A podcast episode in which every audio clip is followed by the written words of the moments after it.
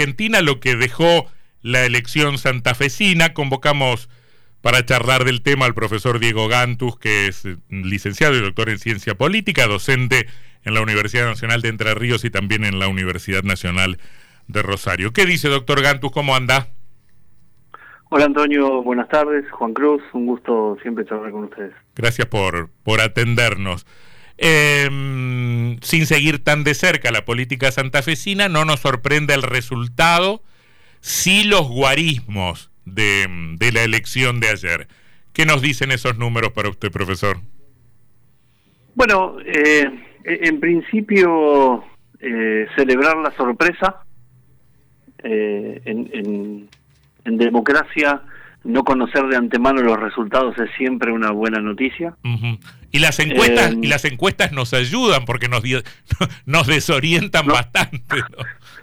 Exactamente, nos ayudan a, mantener la incertidumbre mm. exante, ¿no? claro. Eh, sí, eh, efectivamente, yo digo, hubo varias encuestas que auguraban que, que la oposición al gobierno de Perotti rondaba el 50%, lo que lo que escondían era la verdadera distribución que mostraron ayer claro. Eh, los resultados que conocimos pero digo eh, en principio una gestión que estuvo muy lejos de las expectativas que había generado y una oposición que va junta era en principio un combo difícil eh, para los candidatos del oficialismo en Santa Fe y me parece que por lo menos en la categoría de, gobernador esto se demostró.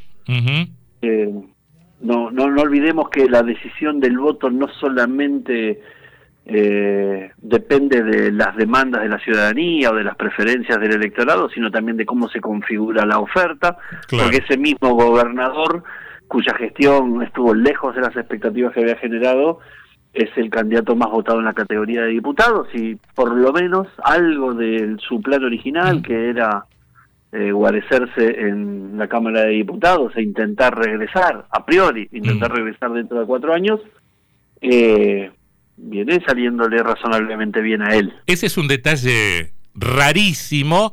Eh, que permite también el sistema electoral santafesino, ¿no? Bastante difícil esa combinación con, con algún otro sistema, ¿no? Eh, coincido, coincido. en Santa Fe, al igual que en Entre Ríos, por razones que vos conocés muy bien, que tienen base constitucional, em, las experiencias de gobierno dividido claro. eran eh, una, una ajenidad. A la realidad política de la provincia. Bueno, en Entre Ríos, perdón, en Entre Ríos subsiste la cláusula constitucional que que otorga la mayoría al partido que, que gana las elecciones. Ahí hay diferentes interpretaciones. Mayoría en la Cámara de Diputados. Claro, la mayoría en la Cámara de Diputados, ¿no? Claro. Pero en Santa Fe también existe esa misma cláusula. ¿Y entonces qué hacemos? bueno, pero ¿cuál es la diferencia? Boleta horizontal partidaria, más conocida como boleta sábana en Entre Ríos, continúa asegurando, en principio, la, una relativa homogeneidad de los resultados a lo largo de distintas categorías. Claro. La diferencia en Santa Fe es que la boleta única permite eh, combinaciones diferentes y evidentemente la gente utiliza esas combinaciones diferentes. Entonces, claro, cuando vos te enfrentás a una boleta que tiene, no sé, 12, 16 listas y lo único que ves es el nombre de quien encabeza con una fotito al lado, a lo largo de todo el territorio el gobernador Perotti es una persona muy conocida. Claro. Y quizás el resto de sus contendientes en las internas no lo son tanto. Ya vuelvo, eh, que hace una muy buena elección en Rosario. Ajá. Ajá. En, el, en el departamento de Rosario es una muy buena elección, pero esa elección es muy despareja a lo largo del resto de la provincia. Mm, ya, ya vuelvo a eso, pero si la de ayer no hubiese sido una primaria, y hubiese sido la general, o dicho de otro modo, si en la general pasase lo mismo, digamos, una, una amplísima mayoría de Perotti en la lista de diputados con un gobierno del llamado Frente de Frente. ¿Cómo se resuelve eso en términos constitucionales? Bueno, eh, ha habido diversas maneras. Eh, eh, oportunamente, el gobierno de Bonfatti construyó lazos muy estrechos con una cámara que no gobernaba, una, una cámara eh, o con dos cámaras en realidad que no controlaba y esos lazos muy estrechos perduran hasta hoy, creo yo que tienen efectos, pero aseguraron condiciones razonables de gobernabilidad. Eh, hay otros contextos, como el del gobierno de Perotti, en, donde eh, esos lazos no se construyeron de la misma manera y el resultado está a la vista, ¿no? La Cámara de Senadores, controlada por el propio peronismo, eh, ha sido uno de los principales obstáculos que el gobierno ha tenido para promover su agenda legislativa, de manera tal que nada está dicho de antemano, pero hay espacio para la negociación y el acuerdo o para pintarse para la guerra. Pregunto lo siguiente, es muy difícil de responder, pero en todo caso pido su interpretación. ¿Cuánto de la severa derrota del peronismo santafesino tiene que ver con causas nacionales y cuánto con causas locales? Haciendo una referencia a eh, la, pobre gestión de Perotti o una gestión que no estuvo a la altura de las expectativas. Bueno, podemos hacer el contraste con la provincia de Entre Ríos. Eh, las provincias que adelantaron sus elecciones respecto del calendario nacional y en donde los oficialismos tenían la chance de repetir, en una proporción muy elevada lo lograron. ¿No? Sí, aparecieron, ahí, eh, aparecieron ahí algunas excepciones. San Luis, San Juan. La mayoría. Y, Por, eso, por eso me refiero a una mayoría. Claro, me refiero a una mayoría, independientemente del color político, adelantaron sus elecciones, provincializaron la discusión y en general los, oficialismos repitieron con estas elecciones que bien señalar. Ahora, Santa Fe adelanta de la misma manera y tiene el mismo color político que muchas otras provincias argentinas que adelantaron sus elecciones, que tienen el mismo color político que el gobierno nacional y a diferencia de ellas, en el caso del gobierno de Perotti eso no termina de funcionar de la misma manera. Entonces, en principio, adelantar las elecciones no asegura, como no lo aseguró San Juan, como no lo aseguró San Luis, eh, no lo aseguró Santa Fe, eh, eh, un resultado electoral favorable. Y a priori, a priori, en esa combinación que vos bien planteabas, me parece que las cuestiones provinciales eh, primaron de manera significativa, aunque algunos condimentos de discusiones nacionales, fundamentalmente me parece en el desempeño electoral de eh, la oposición al gobierno de, de Perotti, por la presencia ¿no? de Macri, Bullrich y Horacio Rodríguez Larreta en una interna que fue digámoslo así, algo más ruda de lo que estamos habitualmente acostumbrados. Es cierto, claro. Eh, eh, ¿Cómo le va Juan Cruz Varela? Le, lo saluda.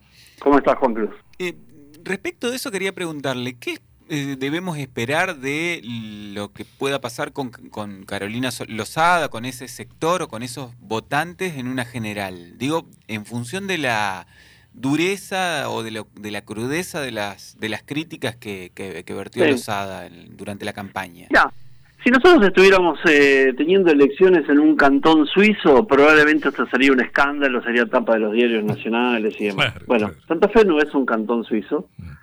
Y yo diría, el denominador común que hay entre un votante, en un radical rosarino o rosarina, votante de Lozada, y un votante, eh, no sé, de las colonias que elige a Puyaro, el denominador común que tienen esos dos, este, esos dos electores es que lo primero que prefieren es que pierda el peronismo.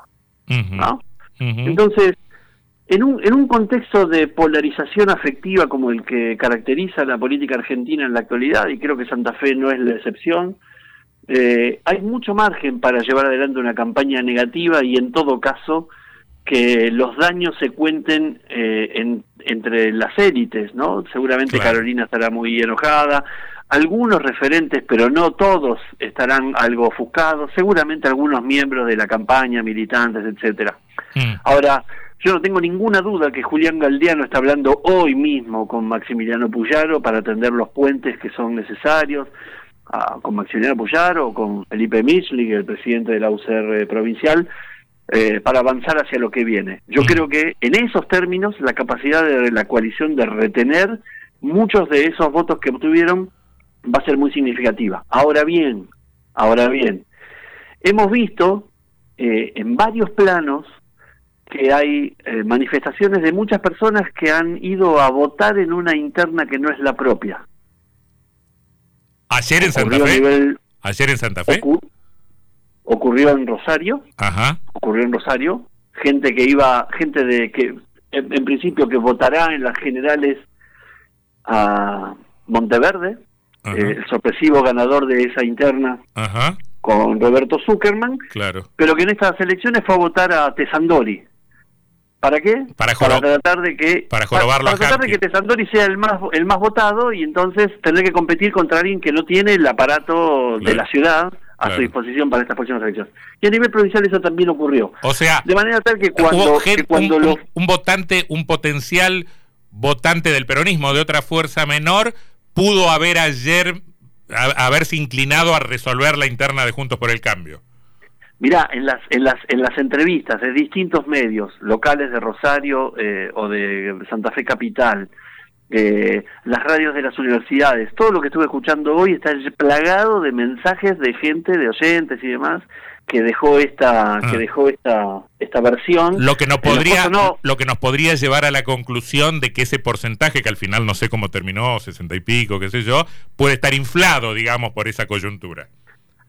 Yo creo que algo inflado podrá estar algo inflado podrá estar pero cuando eso se desinfle eh, yo sería cuidadoso en hacer la lectura de que la interna dejó muchos heridos. No va a ser el caso. Yo creo que si hay, hay voto estratégico de, de otras fuerzas políticas que eh, usan bien las pasos que eh, probablemente consideren que no es solo una gran encuesta general.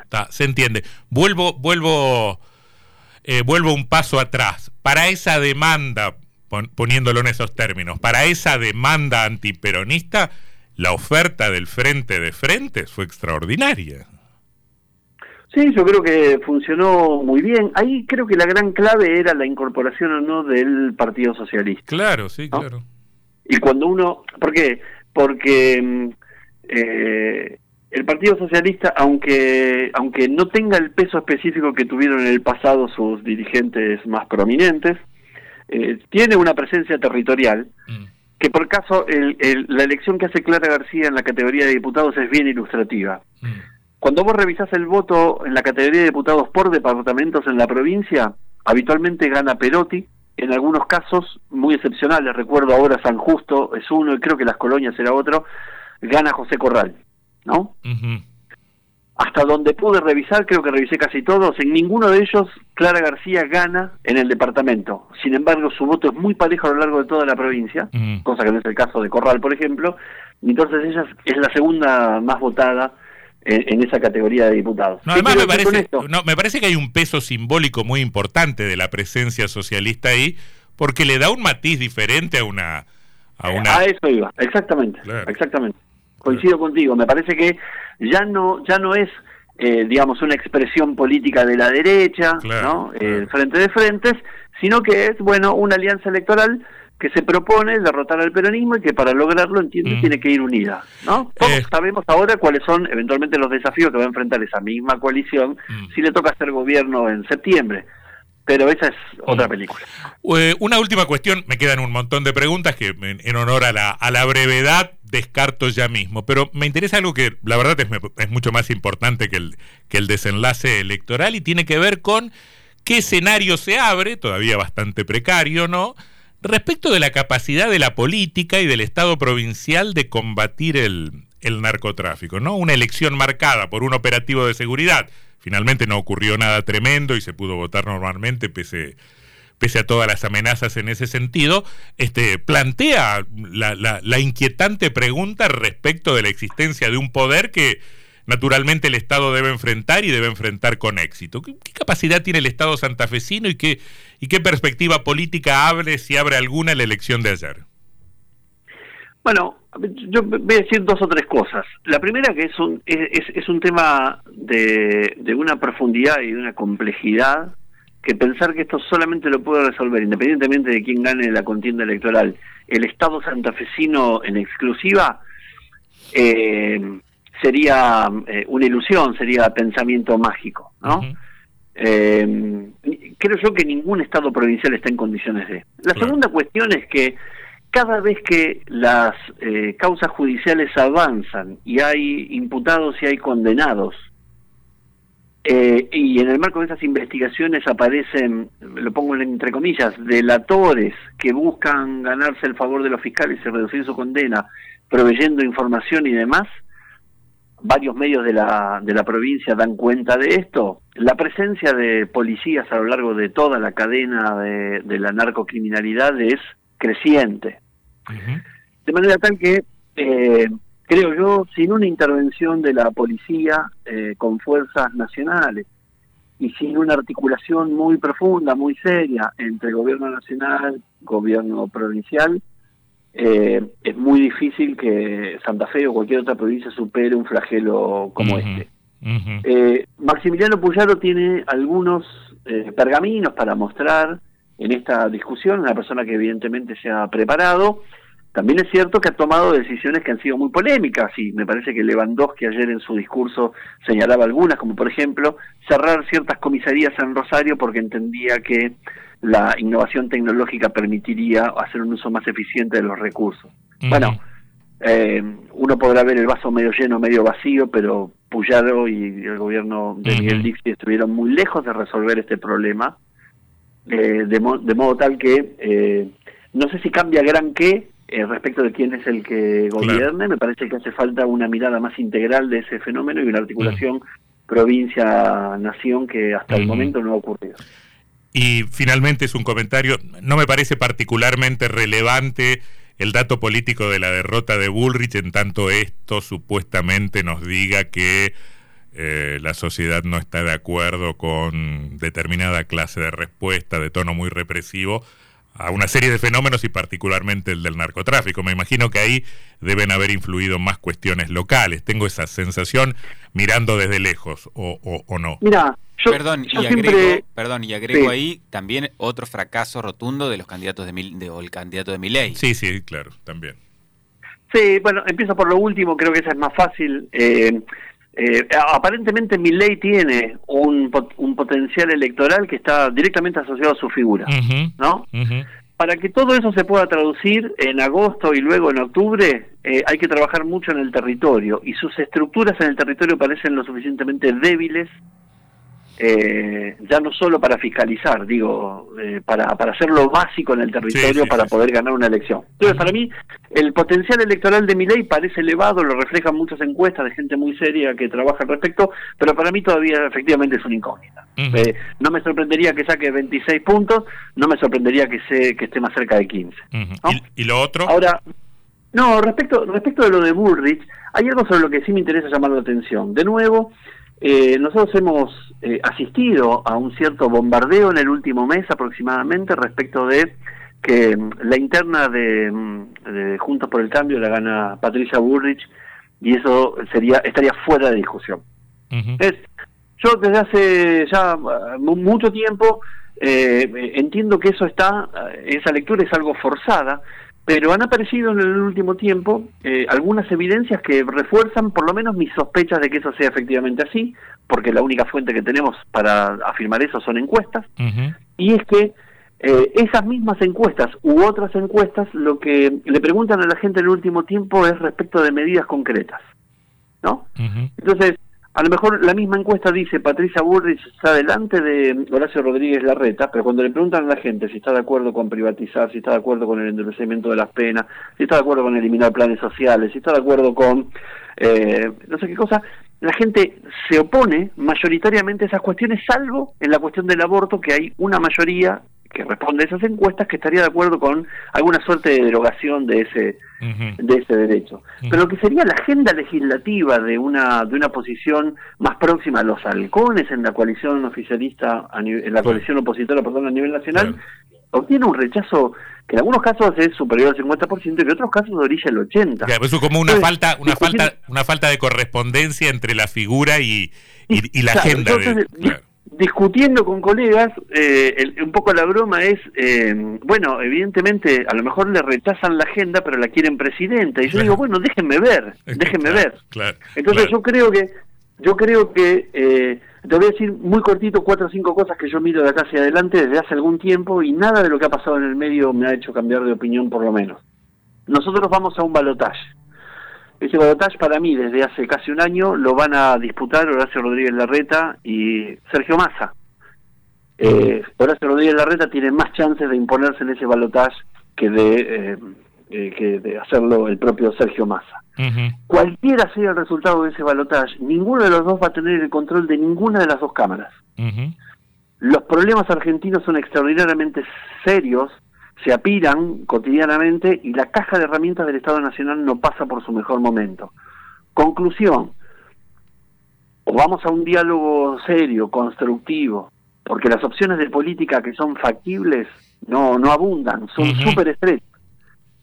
Eh, y estamos dispuestos a comernos algún que otro sapo, o vamos a pasarla realmente mal, porque lo que viene hacia adelante, en términos económicos, va a ser un poco mejor que lo que fue este 2023, pero eh, en términos políticos, nosotros tenemos un juguete entre las manos que funciona razonablemente bien. Mm. Mi única recomendación sería no lo rompamos. Está clarísimo. Profesor Diego Gantus, gracias por esta conversación. ¿eh? No, a ustedes, un gusto. Chau, chau. El profesor Diego Gantus, licenciado doctor en Ciencia Política, docente en la Universidad Nacional de Entre Ríos y en la Universidad Nacional de Rosario, una mirada cercana y delicada respecto de lo que ocurrió ayer en la provincia de Santa Fe.